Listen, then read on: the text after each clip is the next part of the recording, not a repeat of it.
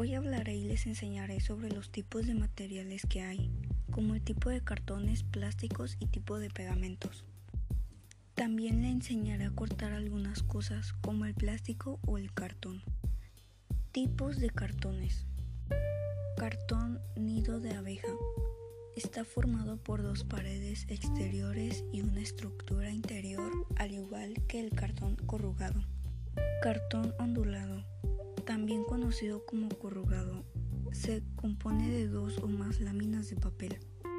Cartoncillo es el cartón que se emplea en la mayor parte de los envases, cajas de cereales, juguetes, productos de electrónica, etc.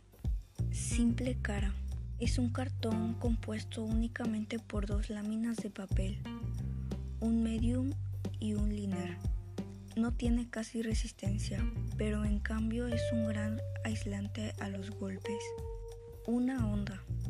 Consta de tres láminas de papel, un medium y dos liners. La mayor parte de las cajas se hacen con este tipo de cartón. Doble onda.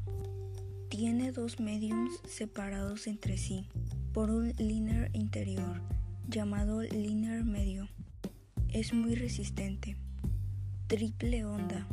Se emplea en las cajas destinadas a resistir mucho peso. En total se compone de 7 láminas de papel, 3 mediums, 2 liners medios y 2 liners. Cartón gris.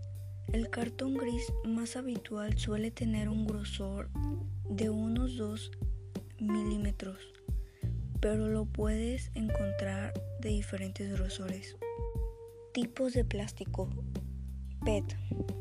Este es el plástico que podemos encontrar más comúnmente en envases de alimentos, como botellas de agua, refrescos, jugos, aceites, etc. HDPE. Este es un plástico más rígido y resistente al frío o calor. Es común encontrarlo en envases de detergentes, botellas de leche, garrafas y bolsas de plástico. PVC. Algunos de los usos que se les dan a este material son en interiores de automóviles, juguetes para niños, envoltorios de alimentos, tuberías, mangueras. LDPE al igual que el HDPE es muy grueso, lo podemos encontrar en bolsas y botellas para agua. PP.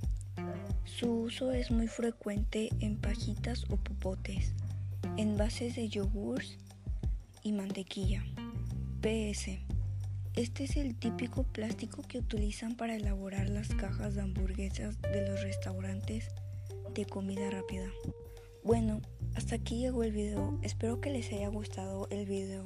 Nos vemos a la próxima.